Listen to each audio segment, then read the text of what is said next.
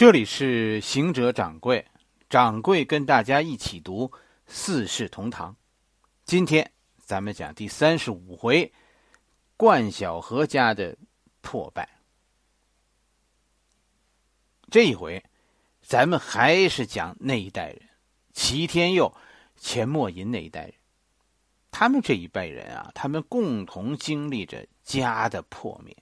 第一个破灭的是钱默吟钱先生的家，第二个，你看齐天佑，哎也死了，第三个就轮到冠晓荷了。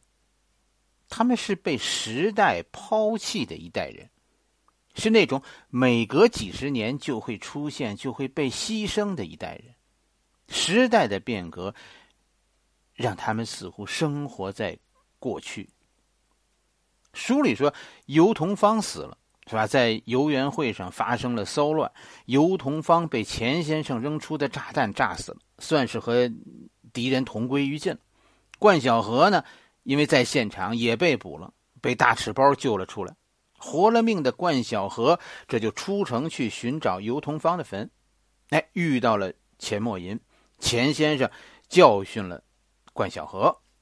哎，书里你看是这么说的。小何看见了城门洞，赶忙把衣服上的神土拍打了去。他复活了，看见了北平城，也找回来自己体面的姿态。只向杨车夫一眨眼，便把车叫过来，坐上车进了城，看见了大街，他是多么高兴啊！他忘了钱先生的话，连一句也不记得了。他心中只盘算着两件事：他后悔冒险出城找同芳的尸体；第二，他起誓从此不再独自出城。至于对钱先生，他还想不起什么办法，只好走着瞧。有朝一日，钱老头子落在他的手里，他一定不能善罢甘休。在西四牌楼，他叫车子停住。到干果店买了两罐温铺，一罐一些贝杏仁他需回家烫一壶竹叶青，清淡的用温铺汤，把拌一点大白菜心哎，嚼几个杏仁赶一赶寒。买完了这点东西，他又到洋货店选了两瓶日本制的化妆品，准备送给所长太太。从此他不能再和太太闹气。好家伙，要不是跟他犯别扭，哪能有城外那一出啊？祸由自取，真他妈的！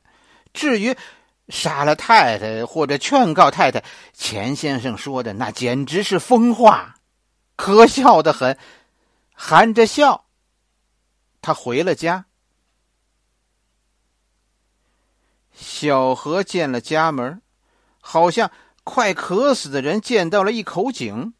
想一想城外的光景，再想一想屋中的温暖与安全，他几乎要喊出来：“我回来了。”这时候已是下午四点多钟，快压了山的太阳给他的里长办公室的木牌照上一点金色的光，像刚刚又上了一道油。他向木牌点了点头，在城外，他跪在坟前，任凭人家辱骂；在这里，他是家长、里长，他可以发号施令。他高兴，轻轻的推开了门，一迈门槛儿，他看见了一堆东西，离他也就只有五尺远。嗯了一声，他看明白。那不是什么东西，那是个人，不是别人，是他的大女儿高第儿。他倒剪着双臂，在墙根那窝着呢。怎么回事？他差一点失了手，摔了那两罐温普。怎么回事？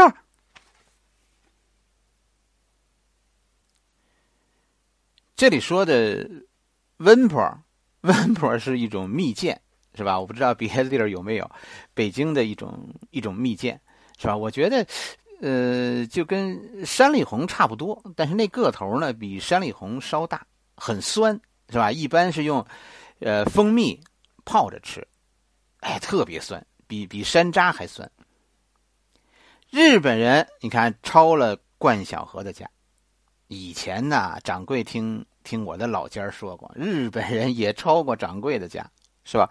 哎，那是在日本对美国宣战以后，就这些教会学校留在北京的，啊，级别高一点的职员的家，都遭遇过类似的事情。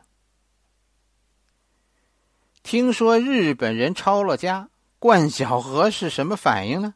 你看书里是这么说的。他没法不再相信自己的耳朵，可是他心里还疑惑不定，腿似乎立不住了。他蹲在了地上，用手捧着脸，不能。他心里说：“不能是日本人干的。”从日本人那方面说，他们给他的太太带来的官职、地位、金钱、势力，给招娣儿带来了风头、荣誉。从他自己这方面说，他对日本人可以说是仁至义尽。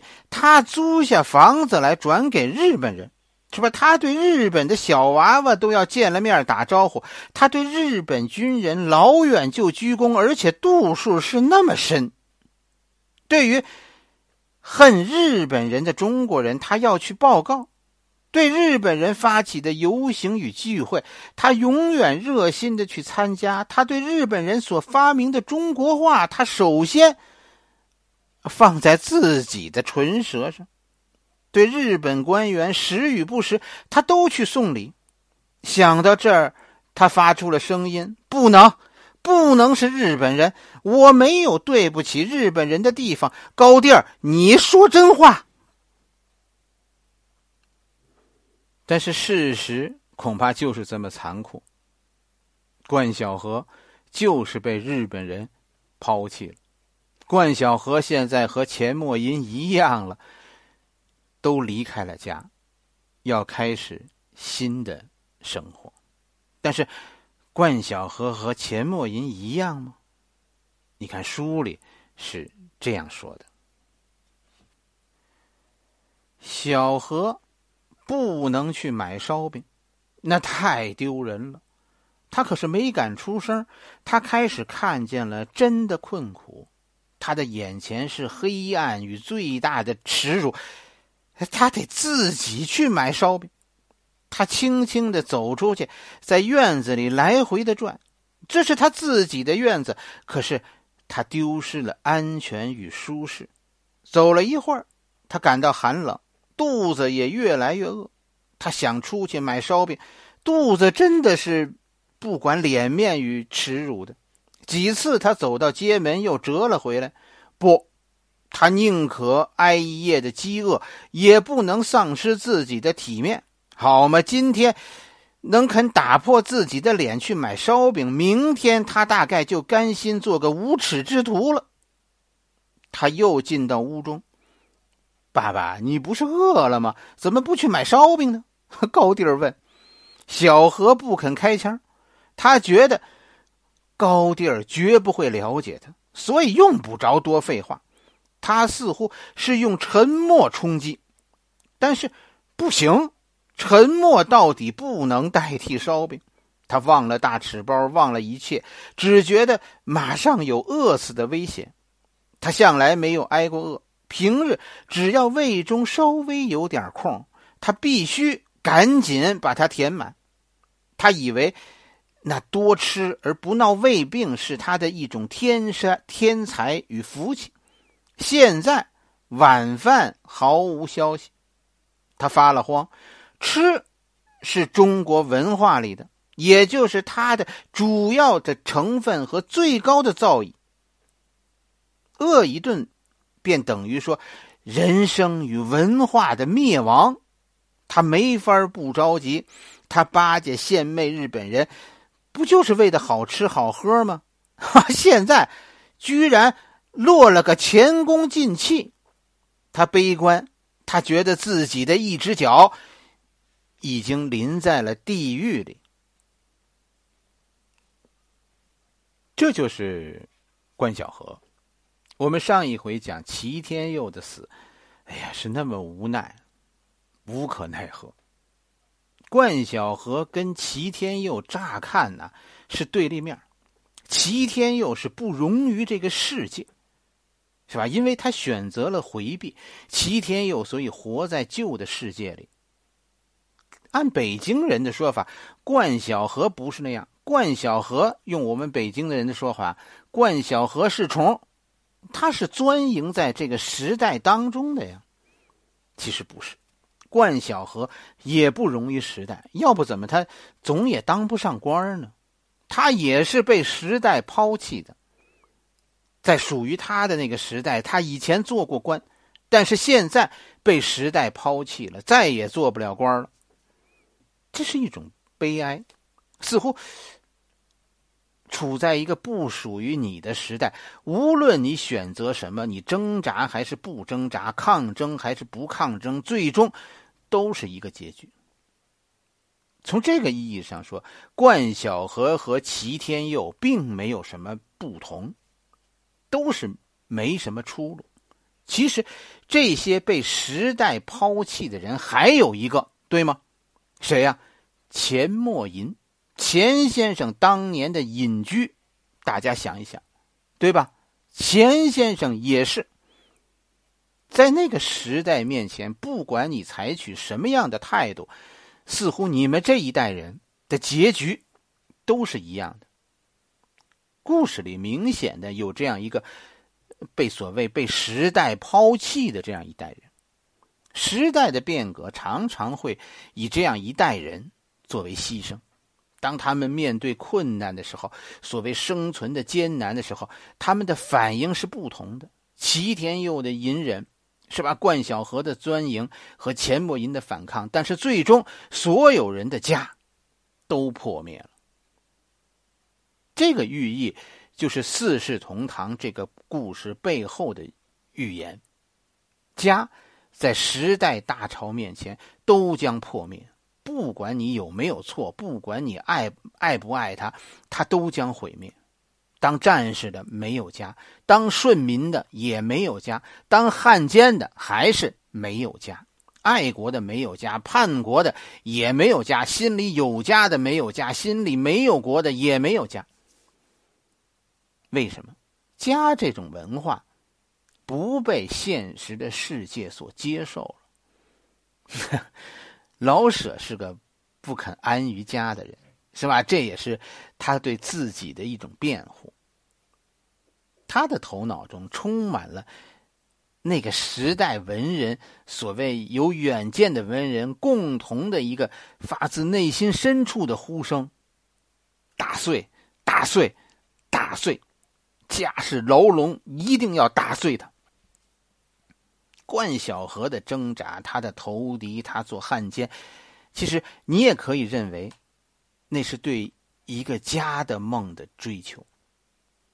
冠晓荷始终也没有被这个时代所接受，冠晓荷到死也没有做上官，这是为什么？是时代的拒绝。同样，时代也拒绝了钱默吟。你说，连起码做人，做一个。中国人的常识都没有的牛教授，竟然被这个时代接受了。但是，这个时代容不下冠晓荷、钱默吟、齐天佑，那个毫无廉耻、根本就是民族败类的蓝东阳，也被时代接纳接纳了。那个无聊到看着你都可恨的齐家老二，就赵宝刚都被时代接纳了，硬是容不下钱默吟。容不下冠晓荷，这两位，